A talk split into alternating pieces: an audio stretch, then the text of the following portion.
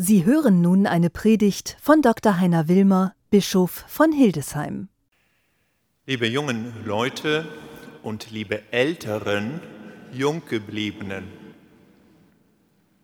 kann ich mit Gott rechnen? Ich meine es jetzt nicht mathematisch, aber kann ich damit rechnen, dass Gott einbricht in mein Leben? Ist es möglich zu denken, dass Gott plötzlich Dinge bewirkt, die ich nicht auf dem Schirm hatte?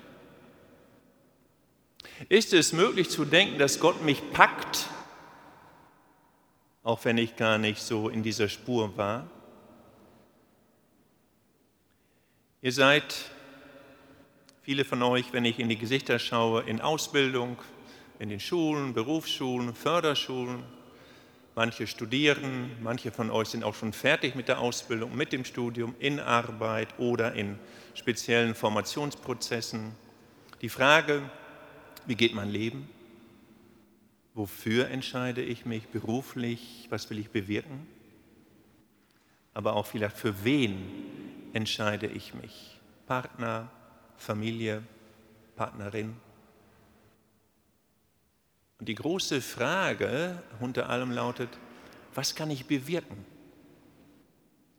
Kann ich Frucht bringen? Wir sehnen uns doch alle danach, Frucht zu bringen. Nichts anderes erzählt die Lesung aus dem Buch der Könige, die wir soeben gehört haben, von der Frau in Schunem, die kein Kind bekam, keinen Sohn. Sie wünschte sich ein Kind, der Mann schon alt, sie auch relativ alt. Und wir können diese Geschichte auch lesen als große Sehnsucht danach, dass es weitergeht, die nächste Generation, dass ich etwas hinterlasse, nicht nur jemanden, auch etwas, dass ich Frucht bringe.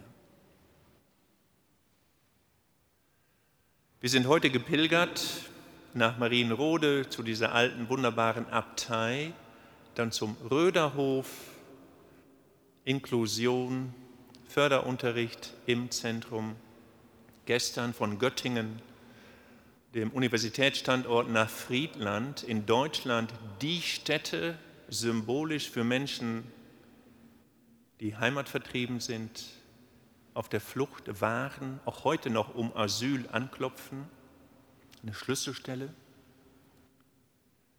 Kann ich mit Gott rechnen?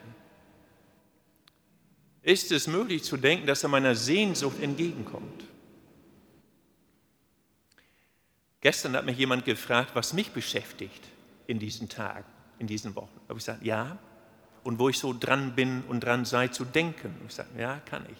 Was mich beschäftigt ist zurzeit Blaise Pascal. Wir feiern 400 Jahre Geburt dieses großen Mathematikers, Astronomen, Philosophen, vor 400 Jahren geboren in Frankreich, im zentralen Frankreich, Massiv Central in der Pampa, keine Ausbildungschancen.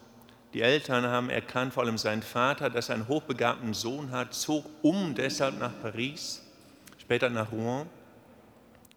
Als er 16 war, mathematisch hochbegabt, macht er Kegelschnitte. Mit 19 Jahren erfindet er eine Rechenmaschine vor 400 Jahren, Vorläufer des Computers. Als er 21 Jahre alt ist, 21, entwickelt er ein Verfahren, um Luft, das Gewicht der Luft zu messen. Und Blaise Pascal war blitzgescheit, super intelligent und kritisch, ganz kritisch. Er hat nichts geglaubt. René Descartes, der große Philosoph in Frankreich, inspirierte ihn. Descartes sagte, ich glaube nichts, gar nichts. Das Einzige, was ich glaube, ist, dass ich jetzt denke. Alles andere existiert nicht. Nur weil ich denke, bin ich. Das beeinflusste Pascal. Ein anderer Mann beeinflusste ihn stark. Thomas Hobbes, Staatstheoretiker, der sich darum sorgte, wie können viele, viele Menschen unterschiedlicher Nationen, Herkünfte, sozialen Schichten zusammenleben. Hobbes war, sag ich mal, mental negativ, super misstrauisch. Er sagte, dem anderen Menschen, der anderen kann ich nicht trauen. Überhaupt keinen. Der Mensch ist für den anderen Menschen ein Wolf und frisst ihn. Und wenn du dich nicht schützt, wirst du gefressen. Deshalb braucht es einen Staat mit viel Polizei, mit Soldaten, mit Kontrolle, kein Vertrauen. Das waren die Gedanken von Blaise Pascal. Und dann kommt der 24. November, der 23. November 1654, eine Nacht. Er hängt über dem Schreibtisch, er schreibt es später auf, zwischen 10 Uhr und halb nach 12 Uhr. Zweieinhalb Stunden schreibt das auf auf Papier. Dieses Papier wickelt er ein in seinen Rock näht es ein, bewahrt es als wie ein Talisman auf. Als er stirbt, findet zufällig ein Diener dieses Papierstück. Das befindet sich heute im, in der großen Bibliothek in Paris, in der Bibliothek Nationale. Und man nennt dieses Papierstück Erinnerung, Memorial. Was steht da drauf? Diese Nacht hat er beschrieben mit drei, vier Zeilen. Und das erste Wort auf Französisch lautet Feu, Feuer. Feuer. Und dann, so als würde er stammeln und stottern beim Schreiben, schreibt er Gewissheit. Gewissheit, nicht der Gott der Philosophen